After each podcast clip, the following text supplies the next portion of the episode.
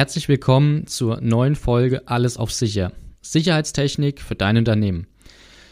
Nachdem ich mich nun in der letzten Folge ja selber vorgestellt habe und auch das Thema, um was es gehen wird, möchte ich heute ein bisschen genauer darauf eingehen, was ist denn der Unterschied zwischen den verschiedenen Bereichen, also Videoüberwachung, Alarmanlage, Zutrittskontrolle und da passiert gerade so ein bisschen ein Wandel und ähm, wo es quasi hingeht. Also einen kleinen Ausblick auch noch, was so zukünftig, wie diese da eingesetzt werden. Klassisch war es bisher so, dass eine Alarmanlage eben dafür eingesetzt wurde, dass man gesagt hat, wenn eine Tür aufgebrochen wurde, ein Fenster, ein Tor, dann wird eben eine Alarmierung abgesetzt, ob jetzt lokal oder zu einem Wachdienst. Und ich kriege eben die Information, okay, da ist was passiert, guck mal danach. Was war da und äh, ja, habe dann entsprechende Möglichkeiten, wie ich das Ganze jetzt nachverfolgen kann. Eine Videoanlage war im Prinzip ähnlich. Also wenn jetzt ein, ähm, ja, ein Vorfall quasi stattgefunden hat, konnte ich oder kann ich auch nach wie vor noch mit einer Videoanlage eben sehen, was ist passiert. Ich kann es nachverfolgen, ich kann es vielleicht hoffentlich auch aufklären und ich habe eben eine Dokumentation äh, für den Vorfall. Jetzt ist es aber so, dass ich eben nur die Information bekomme oder die Dokumentation habe, dass schon etwas passiert ist.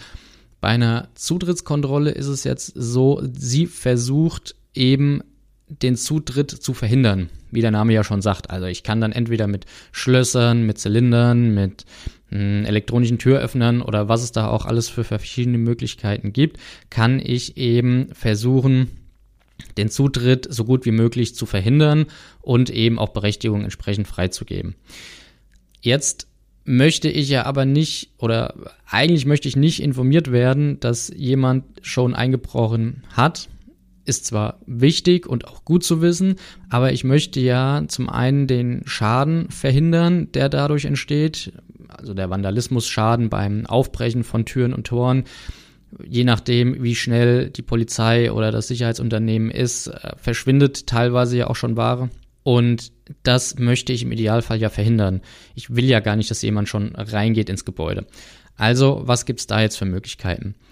Auch da unterstützt uns jetzt die äh, KI sehr gut, die ja momentan in aller Munde ist. Und zwar in Form von Kameras. Ich habe eben die Möglichkeit, in den Kameras selber oder eben in diesem Videosystem, je nachdem, was ich halt eben aufbaue, eine äh, KI zu integrieren, die schon erkennt, dass sich jemand meinem Gelände nähert oder meinem Gebäude, was auch immer ich eben absichern will. Und damit habe ich schon ganz andere Möglichkeiten. Also ich kann rechtzeitig, beziehungsweise bevor jemand überhaupt ähm, ein Werkzeug ansetzt, kann ich schon eine Alarmierung absetzen. Die Kamera erkennt dann, ist es eine Person, ist es ein Fahrzeug, ist es vielleicht nur ein, ja, ein Schatten von einem Auto oder von einem Baum, der äh, da davor steht und, und Bildveränderungen aufruft. Und das kann eben schon vorselektiert werden und erst dann wenn das System der Meinung ist, okay, da ist wirklich eine Person unterwegs, wird einen, ja, eine Alarmierung quasi in irgendeiner Form abgesetzt. Das kann entweder sein, dass ein Wachdienst informiert wird, der dann eine Nachricht bekommt mit dem Live-Bild und der Aufnahme und kann dann entscheiden, ja, ist es wirklich eine Person, äh, wir müssen handeln.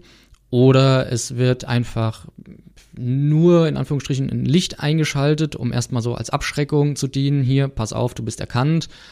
Hm, das kann dann aber auch natürlich eine Sprachansage sein, eine Sirene oder äh, das ist dann sehr vielfältig, was eben hinten dran äh, geschaltet werden soll. Aber wichtig ist, ich habe die Person schon drauf, bevor ich überhaupt oder bevor er überhaupt oder sie aktiv werden kann. Im Idealfall wird die Person dann abgeschreckt durch eben die Maßnahmen, die eingeleitet werden und haut wieder ab. Im schlimmsten Fall ist der Wachdienst informiert, also ist er live dabei und kann sofort interagieren. Er kann selber rausfahren, er kann die Polizei rufen, ähm, ja, was es da eben für verschiedene Möglichkeiten gibt. Das bedeutet jetzt aber nicht, dass eine Videoanlage zukünftig Alarmanlagen ersetzen wird.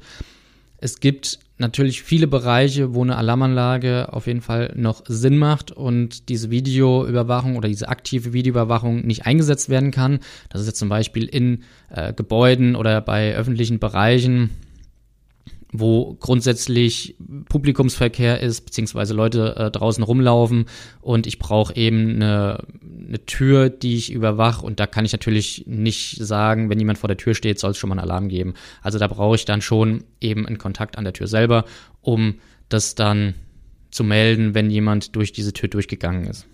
Wie auch immer.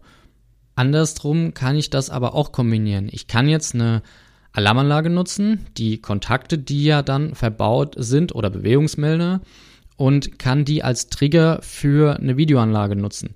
Also sprich, ich habe jetzt ein Tor oder ein Bewegungsmelder, das löst jetzt entsprechend aus und dann habe ich an einer zentralen Position eben bestimmte bewegliche Kameras, die dann gezielt auf diese Position hinfahren. Also da drehe ich es rum. Ich nutze die Kontakte der Alarmanlage, um eine Videoanlage anzusteuern und eben entsprechend die, ja, mir den Blickwinkel zu holen, den ich dann brauche. Natürlich sind auch Kombinationen zwischen einer Kamera und einer Zutrittskontrolle möglich. Da kann ich jetzt beispielsweise das Zugangstor über eine Kennzeichensteuerung automatisch auf- und zufahren lassen. Ich kann mit einer Gesichtserkennung die Transponder einsparen der Mitarbeiter und sie können einfach durchlaufen. Aber natürlich auch ganz einfach gehalten. Ich habe jetzt meine Mitarbeiter, die mit einem Transponder die Tür begehen. In dem Moment wird über die Kamera eine kurze Aufnahme gemacht, passt der Transponder auch zum Gesicht. Das kann man entweder automatisch abgleichen oder aber dann nachher als Dokumentation und habe dann da eben auch eine Synergie geschaffen zwischen den Systemen. Zusammengefasst kann man eigentlich sagen, ich könnte mir theoretisch ein System aufbauen, dass ich morgens mit meinem Fahrzeug mich dem Gelände näher, das Kennzeichen wird erfasst, es wird automatisch das Tor geöffnet und ich gehe anschließend mit meinem Transponder an die Bürotür halte den dran, dadurch wird meine Tür geöffnet und im Hintergrund automatisch die Alarmanlage unscharf geschaltet, weil ich eben dafür berechtigt bin. Das heißt, ich habe im Prinzip für das ganze Thema einen Bedienschritt, in dem ich meinen Transponder raushol und einmal an die Tür halte. Natürlich sind dann auch noch die Kameras an die Alarmanlage gekoppelt. Das heißt, wenn jetzt nachts jemand versucht, über das Tor drüber zu klettern, dann gibt's eben auch schon eine Alarmierung auf dem Wachdienst, der dann sofort reagieren kann und entsprechende Maßnahmen einleiten kann. Ich habe auch ein kleines Praxisbeispiel und zwar kam ein Fahrzeughändler auf uns zu und mit der Anfrage, dass ihm ja über Nacht ein Haufen Teile von Fahrzeugen abgeschraubt und geklaut wurden, trotz einer Videoanlage. Also sie konnten nachher auch sehen, wie die vorgegangen sind, wie viele es waren, von wo sie gekommen sind und wohin sie verschwunden sind. Aber das war es eben auch. Man konnte es dann schön beobachten auf der Kamera. Das haben wir jetzt übernommen und umgebaut, so dass wir eben eine aktive Bewachung haben. Sobald jemand außerhalb der Geschäftszeiten den Bereich betritt, das Gelände, gibt es eine Alarmierung zum Wachdienst. So, und die sitzen in der Nähe und können sofort rausfahren. Besonderheit bei der Anlage ist eben auch, dass wir keine klassischen Kameras drin haben, also keine Standardkameras, die nachts im Schwarz-Weiß-Bild sehen, sondern wir haben Wärmebildkameras drin und die sehen nachts genauso wie tagsüber und haben eine ja deutlich verbesserte Analysefunktion, also weniger Details. Naja, das sind dann, äh, das ist mal eine separate Folge, dass ich mal auf die Thermalkameras eingehe. Aber in dem Fall sind sie sehr hilfreich. Dann sind wir jetzt auch am Ende der Folge angekommen und in den nächsten Folgen wird es dann darum gehen, nochmal so die Unterschiede zwischen den verschiedenen Kameratypen zu erklären. Was ist eine Farbkamera, was ist eine Thermalkamera und wie unterscheiden die sich, was ist der Anwendungsfall dafür. Ich werde auch das eben angesprochene Projekt nochmal ein bisschen genauer beschreiben und mir auch eine Leitstelle dazu holen als Gast, die eben dann von ja, der anderen Seite, von dem Alarmempfängerseite mal berichtet, was so der Unterschied ist, beziehungsweise die Vor- und Nachteile.